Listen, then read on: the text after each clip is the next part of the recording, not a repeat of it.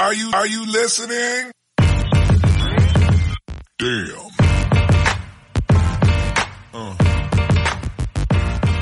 ¿Qué pasa, bolers? Bienvenidos a Massive NBA Show, tu podcast de opinión de la mejor liga de baloncesto del mundo. Con vuestros hombres, Dr. J, el criminalista. ¡Ey! ¿Qué pasa, hijos de su qué? ¿Cuánto tiempo ya, eh? Yo, macho, os echaba de menos. ¿Y vosotros? y con ustedes, el Dan Bilzerian de su barrio. El carnicero de Vladivostok. John Paul. ¿Qué pasa, chavales? Buenas tardes a todos. Y como siempre también tenemos a mi hombre B- Bico, de Journalist. Pues sí, mucho tiempo, porque la semana pasada me dejasteis tirado. Mm, Así que bueno. Eh, pues hoy vamos a hablar un poquito de actualidad, porque la Virgen, han pasado 500.000 cosas últimamente. Te vas aquí a echar la siesta media horita y de repente ves que Jamal Crawford vuelve a la competición. Uh. Y pues los Brooklyn Nets van a tener que ir a jugar con los chavales del barrio, o sea, directamente, porque todo Dios se baja aquí del barco. Yo creo que le saldría más rentable pues decir, mira, no queremos jugar, subastamos nuestra plaza en Orlando y que vengan aquí a jugar pues quien quiera. El Estudiantes, El. Juventud, el Vasconia, el Vasconia podría ganar. Está siendo un cachondeo, eh. No, la verdad que sí, o sea, el este está baratísimo. No sé, pero es que todos dábamos por hecho que la plaza se le iban a jugar entre Orlando y Washington, pero ojo que los Brooklyn Nets pierdan los ocho partidos. Yo era un equipo que tenía serias, seria- serias dudas de que entrara en playoff debido a la baja ya de Kyrie Irving solo. O sea que ahora ya... No, yo de hecho, por la baja de Kyrie Irving, creía que iban a jugar bastante mejor y creía que iban a ser un equipo peligroso.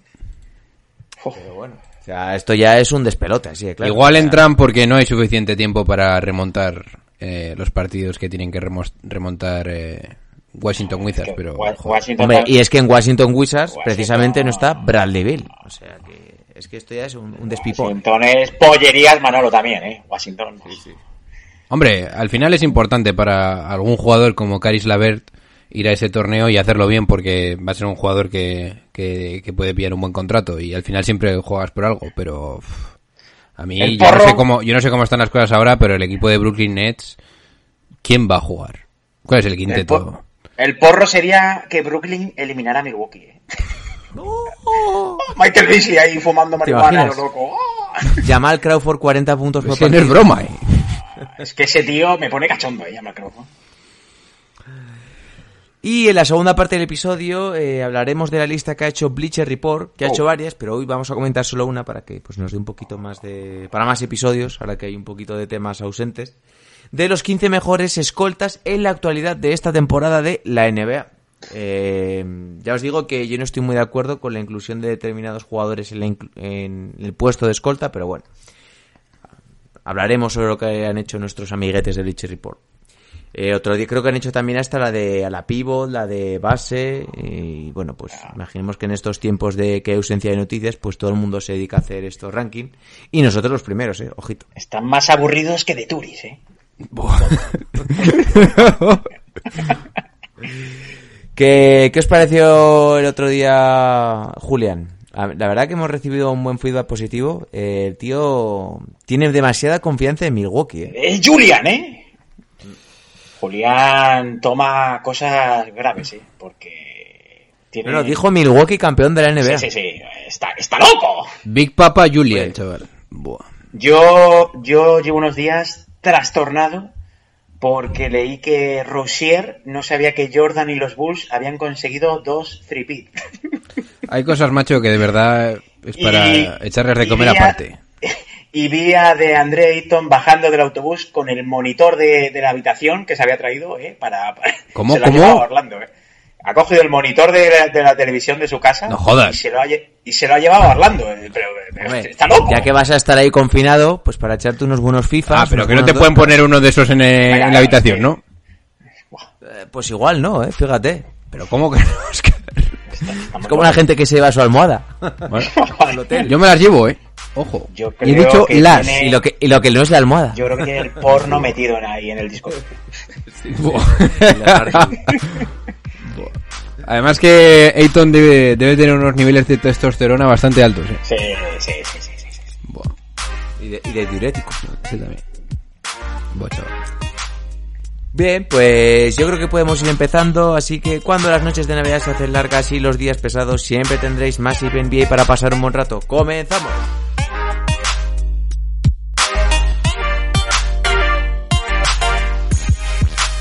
Me decía al principio vuestro hombre Héctor J. "Joder, ¿solo vamos a hablar de esto? Digo, ¿solo? Digo, con lo que os enrolláis aquí. ¡Puta cuarentena! Estáis muertos, cabrones.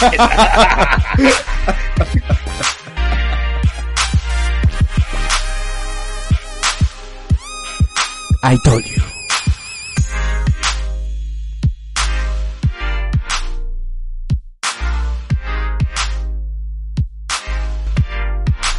Bien, pues vamos a actualizar un poquito las altas, las bajas, quién entra, quién sale eh, de la NBA en cuanto a los jugadores y pues tenemos que comenzar principalmente por los Brooklyn Nets. Eh, la baja más considerable de última hora ha sido la de eh, Spencer eh, Dinwiddie, eh, que dijo que había dado positivo por coronavirus y que bueno, pues que tomaba la decisión de no arriesgarse a contagiar a los demás y no jugar. Eh, cierto es que pues Brooklyn no tenían las expectativas muy altas en, con la baja de que ha dicho vuestro hombre John Ball de Irving, la que ya sabíamos que no iba a jugar este año, Kevin Durant. No tenía expectativas muy altas, pero es que también está la baja de Tauran Prince. eh, y bueno, a quien han fichado un poquito para eh, sustituirlos han sido Jamal Crawford, a Michael Beasley, creo que también está por ahí Tyler Johnson. Sí, sí. Y al final, pues eh, los Brooklyn Nets van a ser un despiporre, así de claro. Tampoco está de Andre Jordan. De Andre Jordan, se me olvidaba. Pero bueno, de Andre Jordan, yo creo que es casi mejor que en este. Tauron Prince, Wilson Chandler. Mucho Chandler, eso es. Es que ya son tantos que ya. Pero lo de los Brooklyn Nets, macho, cuando se fue de Andre Jordan, dije yo, "Buah, aquí van a empezar a caer como moscas, eh. Lo, yo creo que era una crónica de una muerte denunciada, tío. Eh, empezó, empezó el folgore cuando echaron al entrenador. Bueno, y también yo te diría que lo empezó Kyrie Irving diciendo que no iba a ir porque yo ya sabéis que pienso que Kyrie Irving ya tenía palabrado que pasase lo que pasase, los últimos 20 partidos no los jugaba ni de coña. Ya ha pasado lo del coronavirus y ese hombro está bien. Pero bueno, yo aquí veía el desmadre padre y es lo que está ocurriendo, Adis. A ver, yo es que, sinceramente, la imagen que están dando los Brooklyn Nets no es de una organización muy seria. ¿Qué queréis que os diga? La otra cosa es que puedas estar de acuerdo en que ellos digan, pues tenemos un plan y que los jugadores no vayan por determinadas razones, que pues una gente estará de acuerdo y otros no.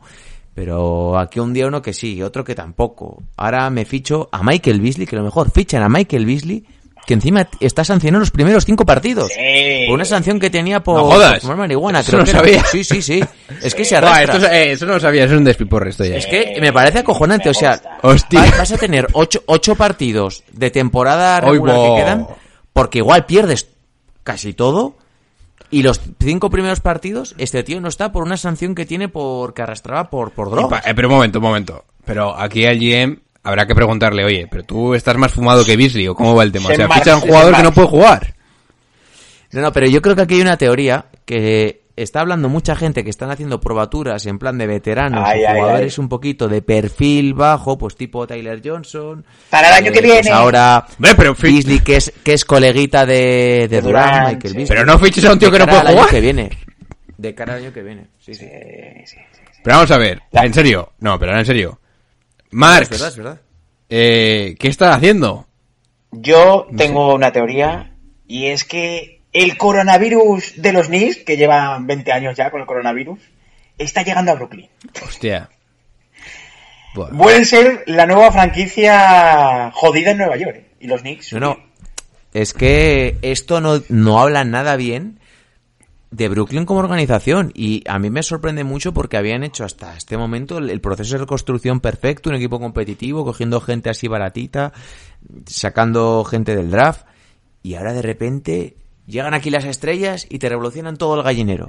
Yo te digo que ahora hay un caldo de cultivo bastante malo para el año que viene. ¿eh? A ver, yo creo que el problema que ha ocurrido con Brooklyn es que ya se sabía que las cómo iban a ser las cosas este año.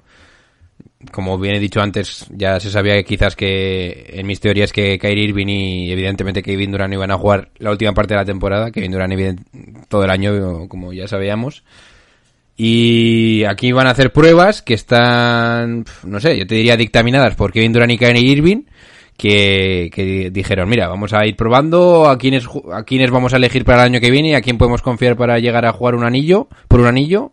Y así, y así están siendo las cosas, están frías. Y claro, ahora hacer las cosas frías en una situación tan crítica como la que ta- estamos viviendo, pues está dando una imagen bastante baja, bastante mala. Pero bueno, no sé, es su decisión. Yo creo que si te dicen que para fichar a Kyrie Irving y a Kevin Durant tienes que pasar por un año así, pues yo firmo, pero el año que viene hay que rendir, ¿eh? Ojo. Eso te iba a decir. El año que viene, a la mínima que no se rinda. Porque, claro, si no me equivoco, eh, Joe Harris sí que es agente libre este verano. Y Lever, Dinwiddie creo que también, y Lever. O hay uno de los dos que igual tiene dos Dinwiddie años, tiene no firmado porque me acuerdo que firmó un contrato no muy alto, pero que le aseguraba bastante su futuro en Brooklyn. O sea, se, se aseguraba un buen salario, un buen, un, un buen futuro con un salario más o menos medio, ¿no? Estás muy hipotecado con ciertos contratos, entonces vas a tener que mover a estos jugadores. A ver a quién, a ver, no sé, qué es lo que traes por ellos. Joe Harris juega. que los tendrás que traspasar. Sí, ¿no? Joe sí, Joe Harris juega, sí. Al final van a jugar los jugadores que van a pelear por eh, contratos los que, jugaron el el año, año que viene. los que jugaron el año pasado. No, los que quieren ganar dinero el año que viene, pues la ver, pues ahora mismo si haces un buen, pues que vamos a hablar, si haces un buen playoff, porque Jarrell Allen. Te, Jarrett Allen, Laver y, y Joe Harris, pues en principio son jugadores eh, para un potencial del traspaso, eh, entre paréntesis espero que por Bradley Bill, y con eso eh, tiras para aspirar al anillo. Y yo creo que esos tres jugadores están buscando demostrar que tienen potencial All-Star, que para mí Jared Allen lo tiene, Laver también, y, Din, y Dinwiddie ya, ya lo ha demostrado para mí esta temporada. Así que Sí, sí, los tres. Los tres. esos tres jugadores pues van a jugar. Bueno, o sea, perdón, menos Dinwiddie, esos dos jugadores van a jugar y van a intentar engañar, o yo no sé si tanto engañar, a algún equipo para quizás que les sobrespaguen, so- sobrepaguen.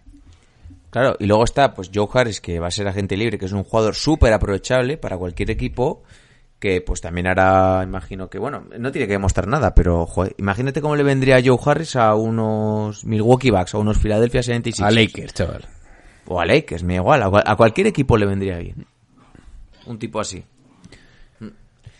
Y claro, eh, aquí viene el lío porque el que estaba detrás, bueno, eh, era Orlando que está a un partido, pero el que está noveno y que va a pujar por la última plaza era Washington Wizards. Pero pues tampoco van a contar con Bradley Bill, que es la principal estrella. Aquí tela, ¿eh? Por una lesión, una lesión en el hombro. Ojo. No lo Se sé. está enfadando, eh. ya Es que es para enfadarte, pipa. eh. Yo, yo te entiendo. No, no, es que no le he puesto el agua y... Así que hablar, Vete hablar- a darle el agua. Chavales, lo de Bradley Bill... Bueno, os voy a decir las buenas noticias y luego hablamos un poco mal de, del equipo de Wizards. Bradley Bill, para quien no lo sepa, está en la misma mesa que comen estos jugadores que hicieron en cierto momento más de un 53% en true shooting, que es en plan una, una estadística que te valora tu capacidad de anotar desde tiro de 3, de tiro de 2 y tiros libres. Al menos 53% en true shooting, 30 o más puntos por partido y más de 6 asistencias. Solo, ha- solo lo, han, lo han conseguido James Harden, Michael Jordan y Elgin Baylor. O sea, Bradley Bill está en está hablando de la creen de la creen de la liga en esta temporada. Y yo creo que ahora hablando de lo malo, Bradley Bill habrá dicho, mira, vamos a ver, chavales. Eh, yo aquí soy el rey del mambo, o sea, os tengo en la cuerda floja, como hagáis algo que no me guste, me piro, vamos de aquí, lo sabe Dios, vale. Además, me quiero quedar con estas estadísticas para decir al próximo equipo que yo aquí soy top 6-7 en la liga. Y yo te diría que si le das un equipo rollo James Harden, yo lo compro, ¿eh? Ojo lo que... Os lo digo como lo siento. Pero no lo metieron ni en... Ya, ya, ni All-Star. No le está. Bien. Dice- Pero os lo juro por Dios que yo lo veo, ¿eh? A mí este jugador me gusta muchísimo y creo que... pff, Casi lo preferiría antes que James Harden a, a, a día de hoy. Porque Bradley Bill aún tiene que explotar un poco más. Bien, que me voy del tema. Bradley Bill ha dicho, a mí me vais a pagar porque si tú no vas a Orlando por lesión cobras. Si no vas porque no quieres, no cobras. Entonces ha dicho, mira, me pones la pasta sobre la mesa y encima no voy. Y se ha quedado tan ancho. Ha, ha dicho, a mí me vas a pagar porque Wall y Bertans han hecho lo mismo. No, no, no, no han hecho lo mismo. Bertans ha ido un poco más de legal. No, Ber- Ber- Bertans ha dicho que no que no, no. Claro. Bradley Bill ha dicho, yo no voy a dejar mi pasta. ¿Cuánto puede cobrar en este mes Bradley Bill? Dos millones mínimo. Si Howard se va... Howard, que por cierto ha sido otra noticia un poco random, bueno, y bastante importante para mi parecer, yo aplaudo a Howard, ha decidido donar los 700 mil dólares que va a ganar de este torneo de playoff. Y Patty. y- No, ha sido Patty no, y doy Howard Ah, también. Los dos, los dos, los dos. Ah, Howard también. Sí, sí. Eso- Así que aplaudo esa decisión, pero bueno, si Doy Howard va a, a cobrar 700.000, ¿cuánto va a cobrar así a ojo Bradley Bill? 3,5 millones igual, o algo así. Eh, Pues la proporcional a su salario. Claro. Igual me estoy quedando corto, ¿eh? Pero bueno, imagínate. Madre mía, la de Bradley Bill es Yo- bastante- ha sido bastante yo- fuerte, ¿eh? A mí me ha parecido muy ha rastrero. sido- Ha sido un poco que, que los Washington no iban a hacer nada al otro mundo y, y, y si tenía alguna lesión, por, por ligera que fuese... ¡Que no tiene lesión! Doctor El tío, J. el tío ha dicho, me voy a tocar la vaina Hombre, y claro. el año que viene ya veremos. Pero en el comunicado, No, en el comunicado de Wizards hablan de que Bradley Bill desde principio de temporada, ojalá es que esto me, es que Sí, yo lo sí. estoy escuchando ayer, llevaba arrastrando dolores en el rotator cuff, en la, el Uh. manguito de los rotadores. Y yo estoy diciendo, me estás me estás diciendo que un tío que ha promediado 30 puntos por partido en su mejor temporada, una de las mejores temporadas históricas en cuanto a eficiencia de la historia de la NBA, tiene jodido el rotator cuff. Vamos, Bradley, o sea, esto ha sido, buah, ha sido Ya horrible. te digo yo... ya Yo te- creo que esto, sinceramente, desvirtúa mucho la competición. Es que- así, claro. eh. Que ciertos jugadores no vayan. No sé, yo entiendo que si tienes una lesión grave, por ejemplo, mira, el caso de ahora, Oladipo. Eh, Oladipo tampoco va a ir. Eso es correcto, para mi parecer, Eh, y han dicho que es bastante de precaución y hemos visto cómo ha vuelto Oladipo, que había vuelto a un nivel mm, no- ni el 40% del nivel que tenía antes de lesionarse, que era de All-Star. Y pues bueno, pues eh, el tío no deberá estar bastante bien físicamente, en- estará notando molestias y pues ha decidido parar y ha hecho recuperarse bien. Me parece correcto lo de Oladipo, pero claro, otros casos que estamos viendo, eh, joder, pues si estás, si no quieres ir, lo dices y ya está. Pero a mí el caso de Bradley no me, no me acaba de convencer, por ejemplo. O el caso de Irving, por ejemplo, que estoy seguro que es lo mismo que el de Bradley. Es que te voy a decir una cosa, Oscar. Es que me acuerdo perfectamente como si fuera ayer. Estaba yo en Burdeos con mi chica. Y estaba Oh. yendo a no sé dónde. Y tenía que ir a recogerla, creo, algo así. Estaba escuchándome el podcast.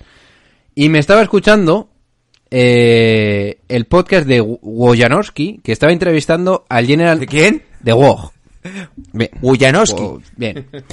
Y estaba entrevistando al general manager de los Wizards. Y estaba diciendo que él, eh, que para él era muy importante la, ser legal con todo el mundo, que nadie iba a ser mejor que nadie, que querían, querían crear un, un esquema de equipo, una buena cultura baloncestística.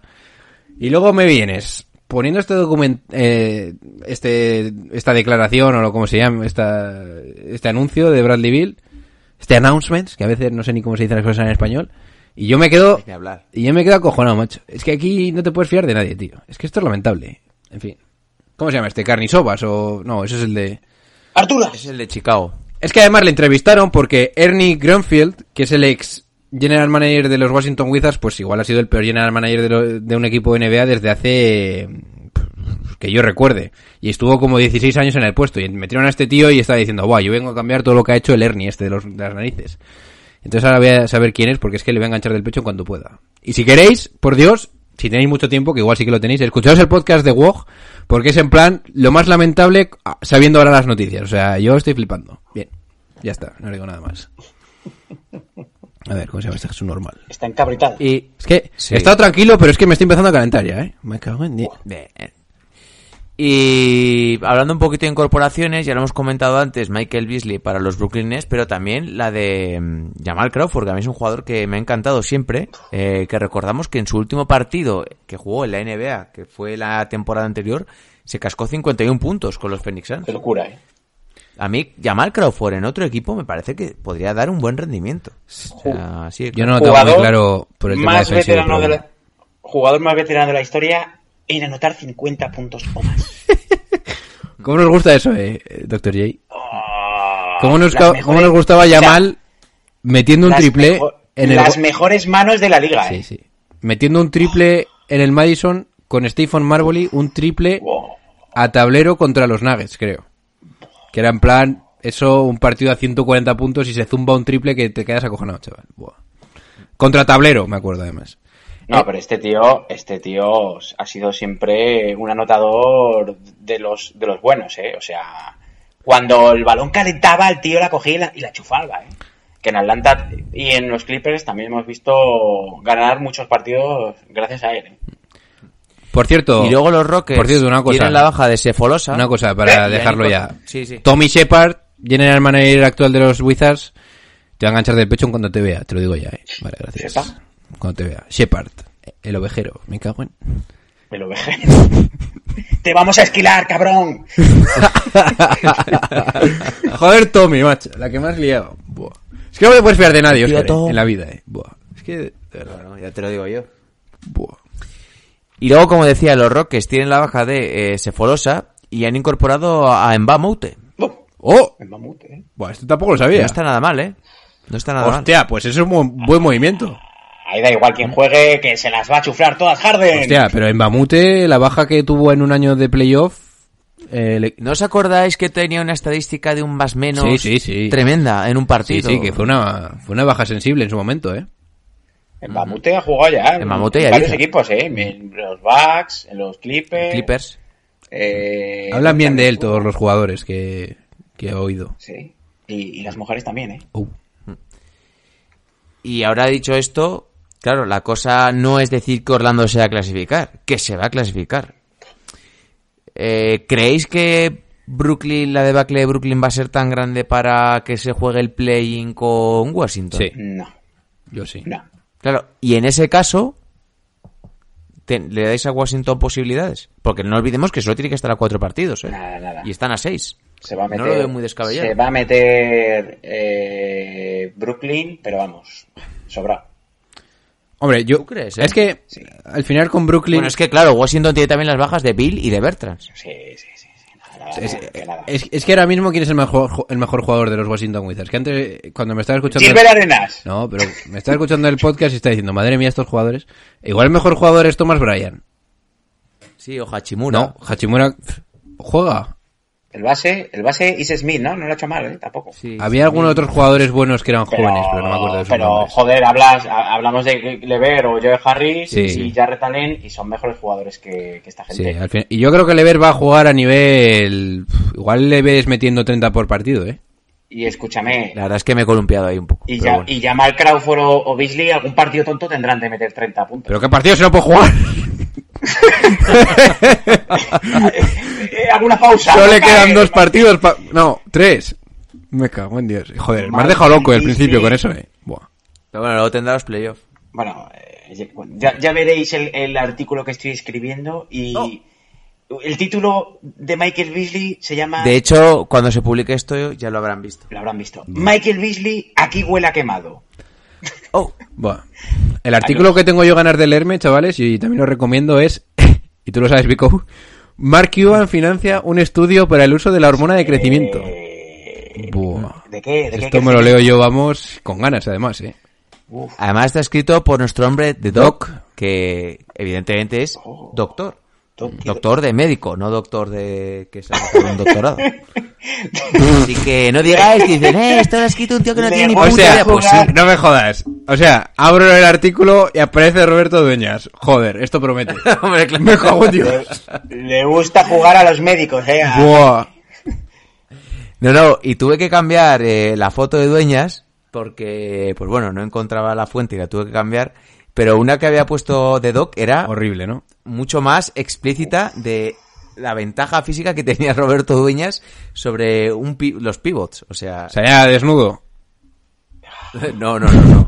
No Era una gran ventaja. te- Yo, yo no me acordaba, tenía un bíceps y tenía una vena en el bíceps Qué que, asco. que la vena del bíceps, la vena del bíceps era como mi brazo. y la vena de... ¡Oh! ¡Oh, Roberto! ¡Del puro! A ver, Roberto, fue, fue drafteado por los Bulls de Jordan. ¿eh? Estamos fatal de la puta cabeza, eh. Buah. Por cierto, el que sale en la foto es Pat Burke, que jugó en los Phoenix. Buah, sí me acuerdo yo. Yo creo que es la única época la- que he visto la la, la ACB, tío. ¿Pero de qué foto estás hablando? De la del... La Dueñas. Ah, de Que dueñas. sale Björk en el Madrid, este, que era un irlandés. Eh, ¿eh? Este era la pivot, ¿no? sí. Algo así. Era un, era un loco irlandés, ¿eh? Pero estás viendo la vena del brazo, ¿no? Sí, De sí. Por cierto, para ver esto, evidentemente, massivenba.com, nuestra web, os leéis el artículo y está escrito por alguien que por lo menos sabe de lo que habla. Roberto Dueñas Como si los demás no supiéramos. Ah, tenemos ni puta idea. conocía, conocía al peluquero. Hostia. Hostia, me- eh, No, pero Ro- Roberto Dueñas, ¿cuánto llegó a medir? Eh, yo creo que era Grande, 221, vaya. sí. ¿no? 21, pone aquí el amigo Doctor Doc. Roberto Dueñas era bueno. Doki ¿eh? Doc. Fue, fue bueno, ¿eh? Roberto Dueñas posiblemente será uno de los mejores pibos Era de la el, historia del era el, baloncesto era el español. Tavares de la época, ¿eh? Sí, sí. Yo creo que tenía más que Tavares, ¿eh? En ataque. Bueno, sí, claro. Ojo a esa frase, ¿eh? Tenía más que Tavares. eh, doctor. eh, doctor J. Tú no eres doctor, pero siempre acabamos hablando de urología con- Eh, contigo, sí. Yo tenía que haber sido ginecólogo. Sí, sí, sí. De famosas, ¿no? Buah. Eh, oh, y de muñecas. ¡oh! ¿Pero qué dices? sí, sí, sí.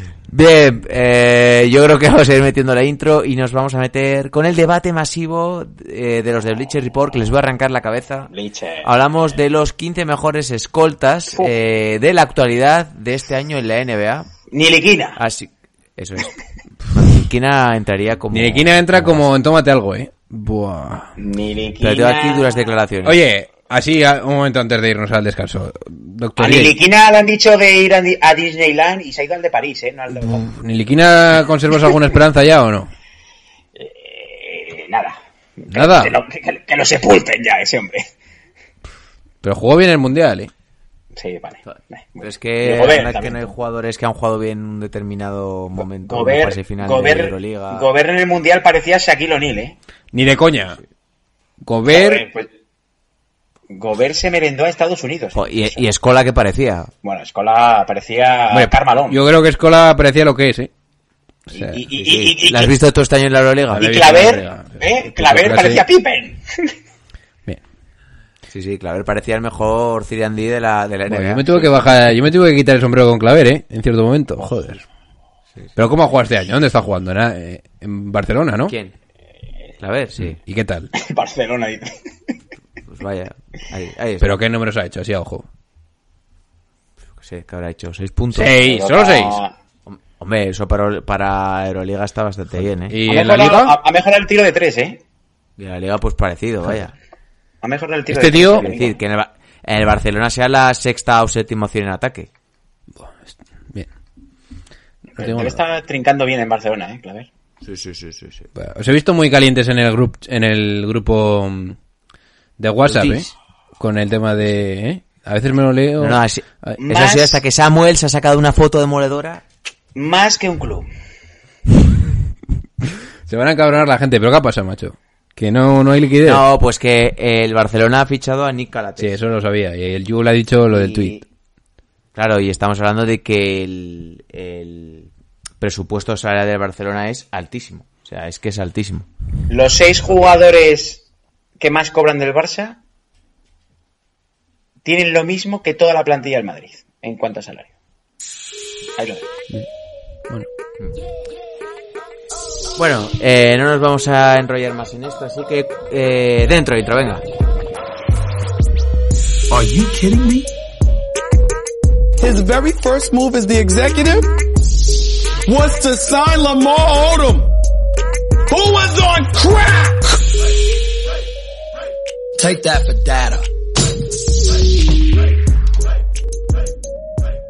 Pues tengo aquí un osito de peluche y está aquí mi perra intentando morderlo. Uh. Lo tengo que poner en alto. Sí que está loca. Eh, sí, venga, vamos a hablar. Eh, los 15 mejores escoltas de eh, la NBA según Bleacher Report. Eh, si os parece, hacemos un rápido barrido del 15 al 1 y vamos comentando luego las posiciones que más daño nos hagan. ¿Qué os parece? Bien. Venga, dale. Venga, el número 15, Danny ya Cuestionable. empezamos. Co- Sí, sí, cuanto menos. Eh, el número 14, Tim Hardaway Jr. Este sí me gusta, porque me parece que es un jugador que para lo que ofrece lo hace bastante bien. Y de hecho hizo unas declaraciones que hablan muy bien de, de que sabe dónde está, que dijo que mm, de Carlos Playoff, él sabía que no le importaba ser la tercera o cuarta espada en ataque y que lo único que haría sería defender, trabajar y esperar sus tiros, lo cual habla bastante bien de No él. le queda otra teniendo a Don Sichi por. No, pero, joder, viendo el contrato que tiene, viendo la efectividad que tiene, que tiene buena mano, me parece que habla, cualquier otro jugador hubiera hecho unas declaraciones mucho más egoístas, ¿eh? Pero aquí el bueno de Timmy sabe lo que tiene que hacer. Vamos a hacer el barrido y luego nos metemos con cada uno. Sí, venga. 13 Fournier, eh, 12 Buddy Hill, eh, 11 Smart, décimo Zach Lavin, eh, noveno CJ McCollum, octavo Donovan Mitchell, séptimo 6 Gilius Alexander, firma Correcto, te digo yo ahí. sexto Jalen Brown, quinto Devin Booker, cuarto Drew Holiday, Oh, esto me lo tendréis que explicar un poco. Tercero Bradley Bill, segundo Paul George, que ya lo digo, para mí no se escolta, y primero James Harden.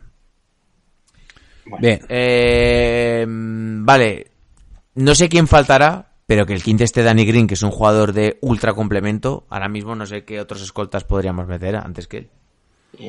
Vamos a ver un poco los equipos NBA y seguro que nos sale algo. Claro, la cosa es que igual hay otros jugadores, por ejemplo, Middleton, A mí- eh, aquí lo han considerado como alero, A- o Jimmy Balder. A mí se me viene así rápidamente una escolta mejor que Danny Green, que para mí, Van Vliet, para mí ha hecho mejor. Van le han puesto con ba- los bases. Joder, pues para jugar de escolta, Vliet. tonto. Vale, Van Vliet es base, no puedes poner... Si es que no mide ni más, más de un 86 o... de, de hecho, los han categorizado como shooting guard. Oh, pues, pues entonces Shooting Wars, eh, Danny Green tiene que estar. ¿De Rosen dónde lo han metido? ¿En, en aleros? De Rosen en aleros, es que no tiene ningún sentido. Por eso os digo. De Rosen, eh, Middleton y Jimmy Balder como aleros. Pues a mí Si los metes como aleros... me gusta quizás más Brooks de los Memphis Grizzlies como decimoquinto escolta, por ejemplo. O JJ Reddick. Eh, Oh. Bueno. Bueno, igual este año no ha sido su mejor año, pero... Sí, yo me... Ojo con los Memphis Grizzlies, eh. Yo creo que... ¿Ahora subís al barco o qué? No, yo te, yo te lo llevo diciendo desde hace tiempo. Evidentemente a mí me gusta mucho Sion y creo que es una mega estrella, pero ya Morán está al mismo nivel que él. Y diciéndote eso, yo creo que ya sabes qué opino del. Aquí hay mucho loco que ha votado por los Blazers y los Pelicans. Poca Bueno, gente ha dicho Memphis, ¿eh? Quiero aclarar que esta lista de los 15 mejores se refiere al nivel de este año, porque por ejemplo hay ausencias como la de Clay Thompson, que no ha jugado por estar lesionado. Se refiere solo al rendimiento que han tenido este Yo año. creo que Dylan Brooks me parece un jugador que además con muy buen potencial debería estar ahí por Danny Green, personalmente. Y, y Gary Harris no está. Oh, Es que Gary Harris ha hecho un añito bastante de mierda. Ya, pero A ver, pero es que Danny Green, ¿cuánto promedia Danny? A ver. es que para meter a Danny Green Claro, Dinwiddie, por ejemplo. A ver, meterse. Pero Dinwiddie juega de base también. De base suplente. Dinwiddie le han puesto de base. A ver qué... Juega de base suplente. No, pero Dinwiddie pues mira, sí que lo está podemos Dinwiddie. meter o Lever. Sí, sí, sí. Es que Dinwiddie está por delante de esta Fournier. Yo te diría que hasta por delante de Marcus Smart. No, es que, espera, Dinwiddie le han metido en bases. No han metido a tu amigo Malik Beasley, ¿eh? Ah, pues ese, evidentemente. Ese es el que Mira. Dinwiddie- es que Dinwiddie le han metido en bases. Y Lever creo que no le han metido en nada. Leve no juega. No. Pero Lever, por ejemplo, sí que podría estar por A ver, de- si luego me viene aquí un gurú bestial Gurú, de estadística avanzada y me dice que Danny Green es más importante que esos jugadores, pues me lo tendré que creer. Pero, joder. Bueno, vamos a meternos con la lista. El 14, Tim Hardaway Bueno, Jr. y Luke Williams me parece ¡Oh! Hostia, Lou Williams. una Lou locura. Mete entre los 15 mejores. Oh, pues entonces ya podemos mandarles una carta formal, eh. Sí, sí, sí. Lou Williams. Sin duda. Lou Williams debería estar por delante Y además de, no cabe lugar- de Buddy Hill, de Fournier, de Hardaway y de Danny Y luego Williams ni es base ni es, ni es eh, alero, no me toque las narices. O sea, Claro, claro. Sí, sí. Os vamos a matar Bleacher. ¿eh? Vale, pero a ver. Luego eso, como digo, el número 14, Tim Hardaway Jr., para mí, pues está bien ahí. Tampoco... Seth Curry tampoco Eh. ha hecho mala temporada, ¿eh? Dallas. No te columpies. Sí, pero, pero se limita solo a tirador. Hmm. El 13, Van Fournier, yo creo que está bien. 12, Buddy Hill, Bien. mm, aceptable. 11, Marcus Smart. A ver, yo aquí entiendo esta posición de Smart porque parece ser que Smart en estadística avanzada defensiva es una locura, ¿eh? O sea, Y la mejora que ha tenido con el Sí, triple también. Y han metido a, do- y han metido a dos de Boston. entre los 15 primeros. Pues justo. Porque si meten a, a Jalen Brown de escolta, Pero para vosotros, ¿quién es el alero y el escolta del Boston? Porque para mí el alero es Jalen Brown, ¿no? Que es más fuerte, pero más grande. ¿no? para, para mí Jalen Brown es alero, pero juega, lo pone Brad Steven de escolta, a Gordon Hayward de 3 y a Tatum de 4. Es que son los tres aleros, en verdad. yo creo que van permutando también muchas veces. Ya, pero por Claro, ejemplo, pero- para mí Hayward tiene características de base. Jason Tatum es puro jugador defensivo 3D y Jason, perdón, he dicho Tatum, es eh, Jalen Brown. Jalen Brown y Tatum es un jugador muy versátil que ahora mismo puede hacer de todo. Y es más, estuve leyendo hace no, no mucho que tanto Tatum como, como Paul George engañan mucho y son más altos de lo que parecen, porque Paul George es como una frente más alta que Kawhi Leonard. Y yo no lo sabía. Sí, sí, no, Paul, Paul George es un 2-6. El otro Sí, sí. día, Y Kawhi Leonard es un 2-1. Y decían que gente que les, has vis- les ha visto jugar contra Miami en sus años en Indiana que era más alto que LeBron. El otro día vi la foto de, de Kawhi chocando las Esa manos con eh. Paul George y es una locura eso. eh. Te puede destrozar la cabeza, eh, con la mano. Y ahora eso tienes una mala formación o algo, macho. Es un cibor, eh. Buah. Bien. Eh, venga, pasamos al siguiente. Bueno, pero una cosa, Marcus Smart está ya casi seguro que va a ser base, primer base defensivo. Entonces, yo creo que está aceptable. En el décimo puesto, el amigo de todos, Touch Lavin. Sí. Pues lo bueno, lo tienes que meter aquí Sí. porque mete 25 puntos que no valen para nada. Pero Se deja ver. Hay gente que se encabrona mucho con esto, ¿eh? Joder, pero es que es verdad. O sea, Oye, lo siento mucho. ¿sabéis lo que... Bueno, no sé si lo habrán subido ya, pero lo- nuestros amigos de Hoops and Bruce están diciendo que ven factible que los Bulls fichen en un sign and trade el año que viene, no, el siguiente a Yanis.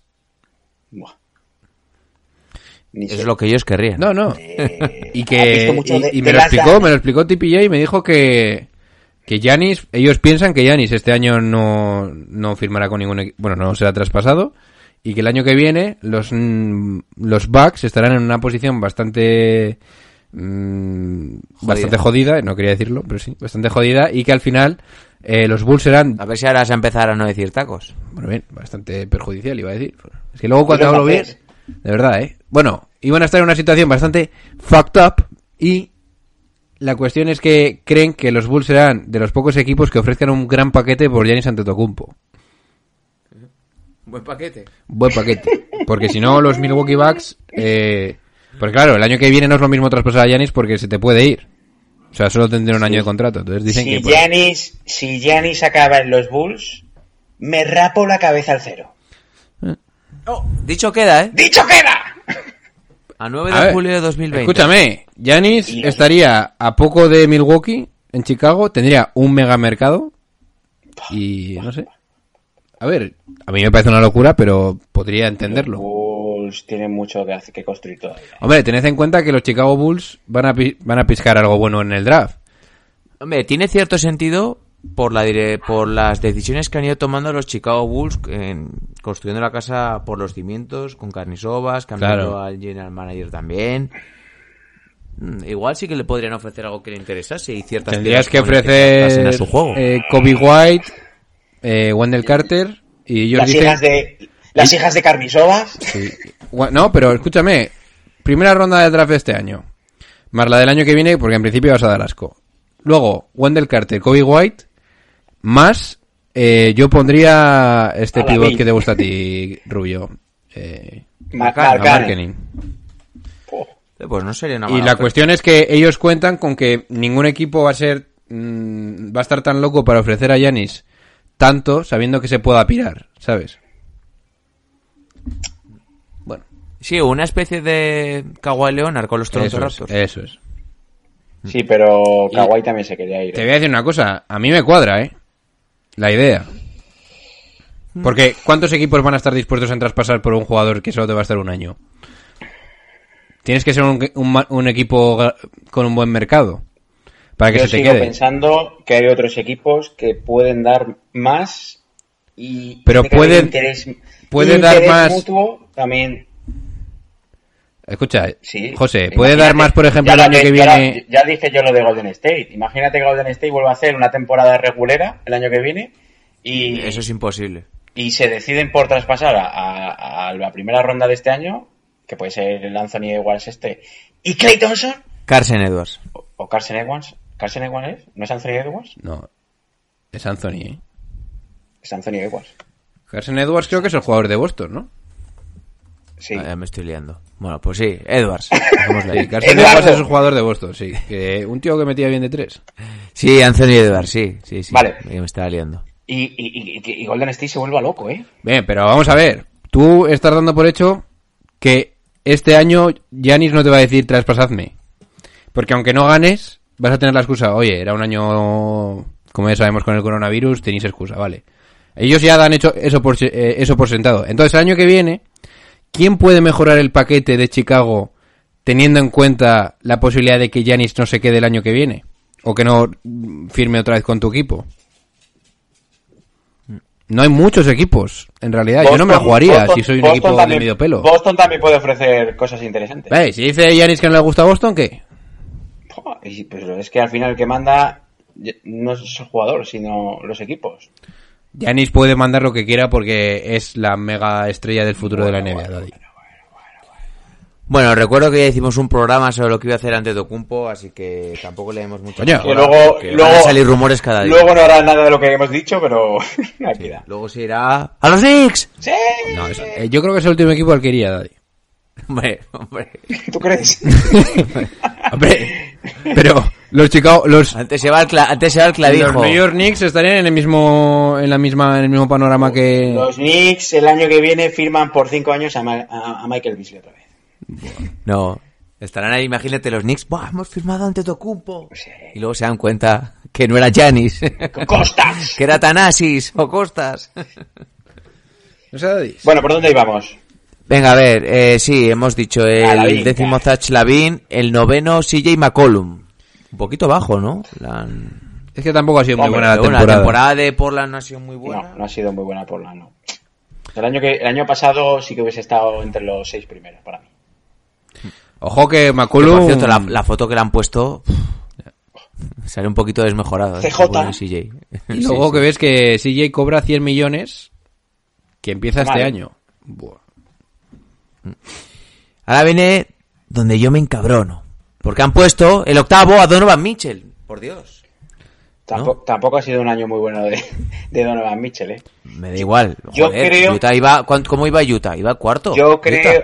¿Quién es mejor de los que están por delante que Donovan? Yo, yo, Mejor que, es mejor Donovan Mitchell que Sergi No, yo me refiero- mejor que Jalen Brown y mejor que Devin no Booker y mejor que Drew Holiday. Que Jalen Brown para mí- Yo digo que le está pasando factura quizá la vez jugado al Mundial. Bueno, bueno. O sea, no Creo lo veo no, ¿eh? físicamente en plenitud como, como el año pasado cuando en playoff se sacó la chorra. A mí me parece un jugadorazo que, por cierto, eh, aquí Utah va cuarto, que estaba solo a dos victorias de Denver, con un récord de 41-23, y estaba aquí Donovan Mitchell siendo el líder de- del equipo, así de claro. O sea, es un tipo que ha sido, este año ha sido el star, si no me equivoco, ¿no? Y está, y está promediando casi 25 puntos, 4 rebotes, 4 asistencias. No sé. Están locos. este. A mí es un tipo que me parece de los que lo infra- siempre lo infravaloran en, en, en estos en estos rankings. No tiene prensa, ¿eh? Es que sabes lo que pasa, que Donovan Mitchell realmente para mí debe ser el base del equipo. Y, Sí. Bien, eso es otra cosa. Y pero yo creo que- bien, no, no, y- Gilgeous Alexander, pese a que ha hecho una grandísima temporada, es un jugador que ha evolucionado muchísimo, no me parece que, que esté al nivel de, de Donovan Mitchell, lo siento, A a, ver, día lo- de hoy. de- otra cosa es que tenga más potencial, lo o lo que tú quieras. Lo de Gilgius eh, también se debe a, a que nadie esperaba que Oklahoma City estuviera donde Claro. están, claro. Quizá por eso le han dado como premio estar ahí tan, tan arriba. Y Jalen Brown tampoco ha hecho mejor temporada para... Es que ¿sabes lo que pasa? Que s- Shai Gilgeous Alexander y Jalen Brown han hecho mejor temporada de lo que se esperaba, entonces por eso quizás lo estemos valorando más. Porque Jalen Brown venía de una temporada, la anterior, bastante malita, con unos porcentajes de tiros bastante horrorosos, y Shai Gilgeous Alexander es su segundo año y pues joder, cada mejora que dé va a ser muy evidente. A ver, son dos jugadores que, que estarán eh, en, lo- en los nominados a may- jugadores de mayor progresión. Donde, Claro. donde obviamente va a ganar Bambana de Bayo. Pero, pero son jugadores que, que, que, pues eso, que han- se han disparado sus estadísticas por, por tener más minutos. Y en el caso de Jalen Brown, quiero encabronarme con John Ball. eh, eso que ha dicho, que es un jugador de rol defensivo. Estás loco, ¿eh? Metiendo 20 puntos. No, no, he dicho que es un 3D, una versión mejorada del 3D. No te bajes los pantalones. ahora. Pero si tú sabes que a mí me encanta Jalen Brown, si yo creo que debería ser incluso estrella de un equipo. Jalen Brown y Tatum van a marcar una época, ¿eh? Sí, de acuerdo. Luego meten aquí quinto a Devin Booker, que yo sigo pensando que metería antes a Donovan Mitchell que a Devin Booker, porque Ni de coña. vale que Devin Booker ha Ni hecho de coña. una grandísima temporada. Sí, yo se lo pero- compro. Abico, eso. Buah, estáis pero locos. no me vale de nada hacer estos números en un equipo que no se juega nada. Devin Booker Hombre, ha hecho los mismos números que Zach Lavin. Lo que No, pasa de Devin Booker. eso es una blasfemia, Daddy. Es, es O el niño mimado. Venga, no me jodas. Devin Booker es muchísimo mejor generador de juego que, de- que Lavin. Y yo me atrevería a que... Sí, hombre, sí, hombre, no tiene nada que ver. Sí, y yo me atrevería a no, decir que mucho mejor en generador de juego- trascendencia para su equipo, la misma que. Pon a Devin Booker, Claro, pero es que eh, pon a a Devin Devin Booker, Booker- en, en, por- en, en los Jazz y yo te digo que esto cambia bastante. Te digo una Pero cosa. yo Cambia, ya quiero verlo, yo ya quiero ver un año de Devin Booker que de- sea decisivo. cambia a Devin Booker en Chicago y Zach Lavin en Phoenix Sun. Lo mismo que lo mismo. A Lo mí, mismo. a mí me parece que Devin Booker puede llegar a ser top 5 en la liga. Que sí. Pero yo creo que un añito de estos este ya año. debería demostrarlo, ¿no? Estamos hablando de este año. El problema que ha tenido Phoenix, bueno, uno de los problemas que ha tenido Phoenix es que la situación de... eh, el- tema de Josh Jackson, que era número 2 del draft, elegido por delante de muchas estrellas, les ha destrozado. Eso fue una, una, una buena hostia. Si ese tío... Y Ayton, y, y Ayton por delante de Trey Young y de Luka A ver, Doncic, que eso- bien, que era la elección que había que hacer, pero Ah, pero bueno, es que los pivots. Han sido, o sea, entonces- Devin Booker ha tenido muy mala suerte. O sea... No, pero se han movido bien, ¿eh? Porque a mí los fichajes de Ricky Rubio y Kelly Oubre me han parecido buenos fichajes de Phoenix. A mí me parece bien porque han mejorado un poco, pero yo creo que no había que haber fichado a Ricky Rubio. sí, porque es que al final te vale para ser en el oeste el decimotercero, antepenúltimos, con 26 victorias y 39 derrotas. Y por eso yo pienso que Devin Booker tendría que estar, perdón, eh, Donovan Mitchell tendría que estar porque son cuartos en el oeste. Lo repito. Cuartos. Yo creo que aquí, y no sé por qué, Con números bastante yo, similares. yo, yo no sé por qué, creo que aquí está todo el rato el sesgo, el sesgo que tienen en la NBA de, de considerar a, a Rudy Gobert como mejor jugador del equipo de Jazz. Que no lo Que- entiendo. pero eh, existe, ¿eh? O sea, lo veo siempre, Sí, ¿eh? sí, sí, sí, sí. O sea, hay gente que de verdad piensa que es mejor jugador por el tema defensivo Gobert, ¿eh? En fin, y yo creo que aquí se ve. Y luego, no sé, pero a mí me tienes que explicar esto en el cuarto puesto, Juru Holiday. Eh, Eso no... Yo no lo entiendo directamente. Me parece que es un buen jugador, pero no para estar, no para estar por delante de ninguno de los que hemos hablado antes, ni de Devin Booker, ni de Jalen Brown, ni de Donovan Mitchell. O Eh, sea, eh, En este caso, además que hablé yo hace poco de él, eh, si hablamos de recorrido en la NBA, pues vale, te lo compro. Pero, pero sí, estoy de acuerdo que obviamente hay otros nombres que por potencial o por calidad eh, son mejores que Drew Holiday. Eh, Claro, tú me hablas de esta temporada de Nueva Orleans y lo primero que me vas a hablar es Sion, Ingram. Y Lonzo. Bueno, Sion y Ingram. No, a ver, Holiday, es- Holiday es un jugador muy regular, que siempre cumple, que, que eso, que siempre está ahí y tal, pero, pero ya está. Es decir, que no es un jugador que diga, joder, qué temporada está haciendo, eh, qué vaya anotación ha hecho este mes, o, o está haciendo que su equipo eh, sea la sorpresa, como el ejemplo de Gilgius Alexander. Entonces, yo creo o entiendo que los de Bleacher Report son amigos de la familia Holiday y lo han puesto ahí. les gusta irse de vacaciones. A, a ver, aquí destacan en, eh, en Bleacher Report que ha habido una gran mejora en cuanto, en cuanto a su capacidad de crear sus propios tiros y, y decidir ciertos partidos. Que yo, pues mira, como no he visto suficiente a, a New Orleans sin, sin Zion, pues, pues vale. Pero yo creo que el que se la zumbaba en el momento clave era Ingram, ¿no? O sea, Sin duda, que es el que ha sido el Star. no sé. Esto es lo que están diciendo, ¿eh? Pero bueno. Sí, sí. Y luego en el 3-2-1 tenemos a Bradley Bill. Paul George, que sigo repitiendo que aquí no tiene que estar, y el número uno, pues, James Harden. Eh, Yo creo que Bradley Bill eh, debería competir por el número uno. Así os lo digo. Ah, por- Pero, en- pero estamos, estamos hablando de esta temporada. Competir, no he dicho que sea número uno, ¿eh? Ojo. No, no, no. No, no. Y Paul George yo creo que lo han puesto ahí por la ausencia de Clay Thompson. Y yo que... Sí, es lo que habéis dicho antes con, con Jalen Brown y con Tatum y con Hayduk, que pues que igual en esos momentos juega de, de cuatro, pero es que los...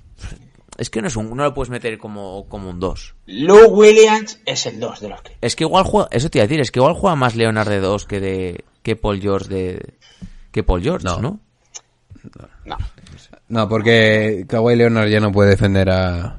a- puede, Yo- pero no en temporada su- normal a escoltas, yo creo. Yo creo que Kawhi tiene su, eso, su, su posición asignada, que es la de alero, y de ahí yo creo que no lo mueven. O sea, luego no te digo que me lo emparejen pues con jugador, con un, a ver, con un base, un escolta para defender, pero él juega de alero a la hora de, Claro. atacar, ¿no? Eh, Y una cosa es cómo empiezan los partidos y otra cosa es que en momentos finales de partido jugarán seguro con Harrell, Paul George, Leonard, Lou Williams, igual Beverly.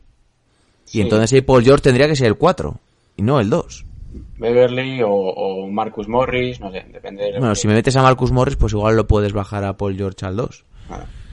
Pero para ciertos quintetos defensivos de... Perdón, ciertos quintetos finales, Paul George incluso te vale Para atacar yo creo que metería a Marcus Morris y para defender metería a Beverly. Ya, pero yo metería a Marcus Morris por Montres Harrell.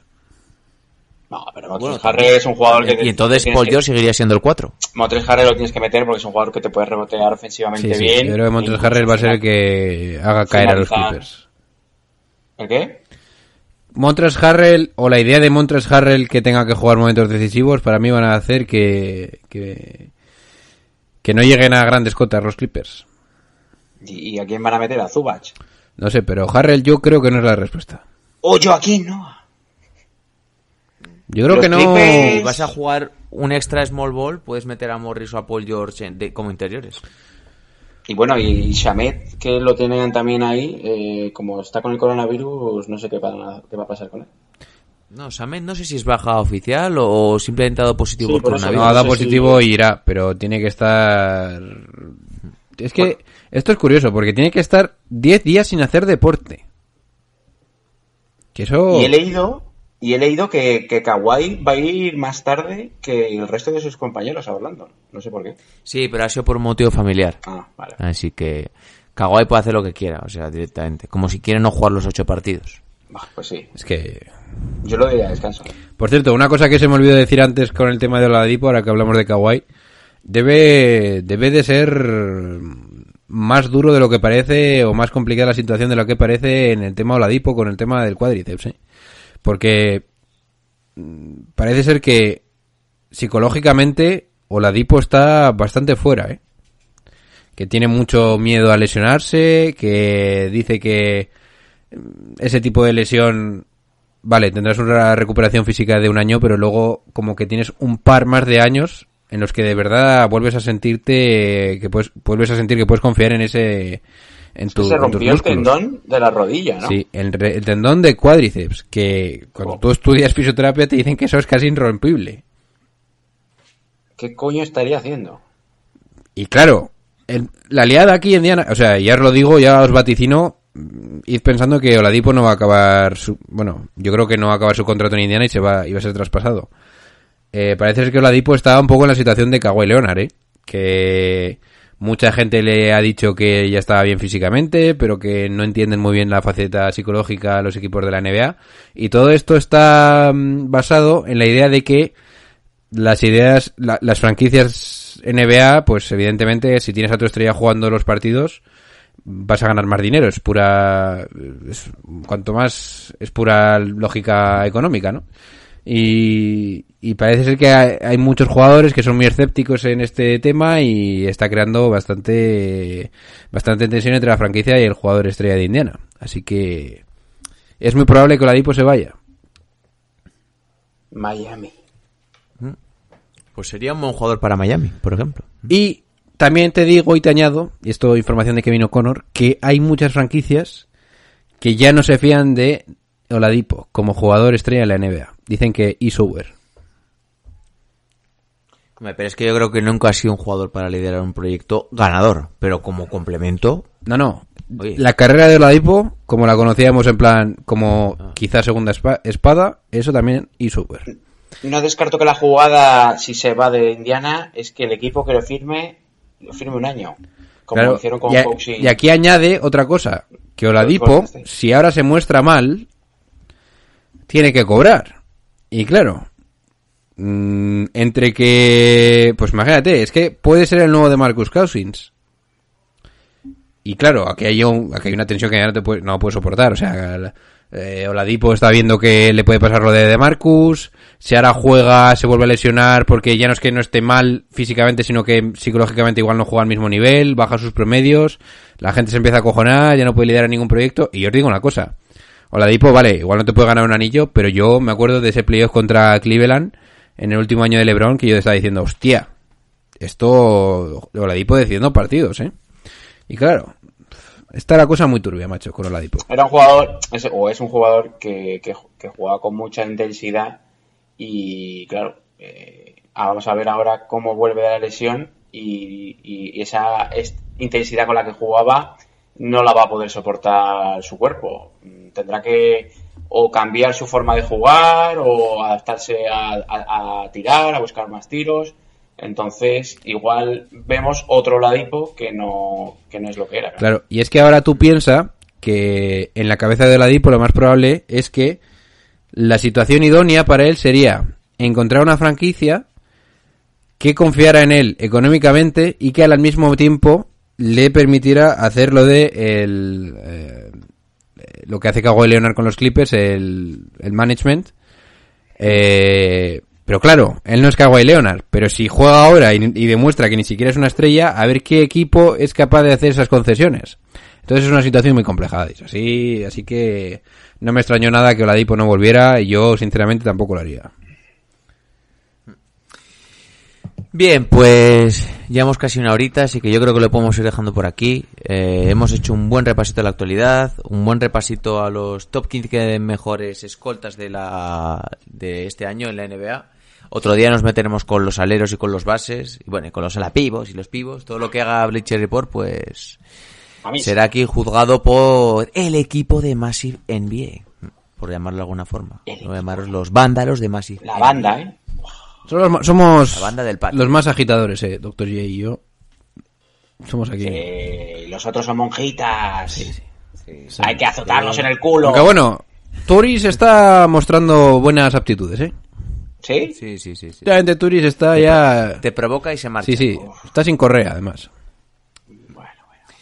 El próximo día creo que tendremos a un invitado especial, Oh. eh, que puede ser otro de nuestros autores, eh, Mario, para comentar un, Menudo eh, uno de los artículos que hemos hecho de series de, de aspirantes al anillo. Eh, se ha cascado aquí un articulito con los Philadelphia 76ers y pues yo creo que el próximo día sería una, una buena fecha para que debute. Así que hablaremos con él. Debuts. Y a ver qué nos cuenta. lados. ¿eh? Mario, Sí, sí, sí. Me encanta ahí tener a nuestros insiders particulares, nuestros especialistas y que nos vayan ahí comentando poquito a poco qué es lo que opinan de los equipos de la NBA. Que por cierto, me he visto el partido, bueno, ya lo habréis visto que lo he subido de Fi- Filadelfia contra Bucks. Buh, ¿A dónde la has subido? a YouTube. Ahí está. Eso es, YouTube, vídeos, eh, muchos vídeos de Massive NBA. Buh. Y aquí vuestro hombre John Ball va a hacer un repaso de los partidos más importantes de este año para ver cómo llegan los equipos a Orlando. No, ya os, avi- yo ya os a- aviso que cuando empiece la NBA, pues me, eh, ya me he cogido el ritmo de tomarme mi café por la mañana, ponerme a hacer algo de trabajo y verme el partido. Así que subiré los hora, partidos ¿eh? a las 8 Ya de la mañana. ¿eh? Sí. A las 8 de la mañana ve- ya van a ser rollo Massive Highlights. Oh. Hotlines. Sí, sí. Entonces cuando te levantes ya tendrás Sí, esa- 500 mensajes míos diciéndote ¿Lo has visto? ¿Lo has visto? ¡Oh, que mate! Ya lo habré visto. Claro, eso va a ser importante porque no podré ver el WhatsApp antes, porque quiero hacerlo en plan reacción. Bueno, Sí, sí. No sé qué haremos. Yo ahora tengo unas ganas locas de que comience ya la NBA. Sí. Eh, a ver qué tinglao, eh. Vamos a hablar de algo ahí. tangible, porque todo lo demás que ha habido son aperitivos, chavales. Qué tinglao. Hombre, alemana, también te digo una cosa.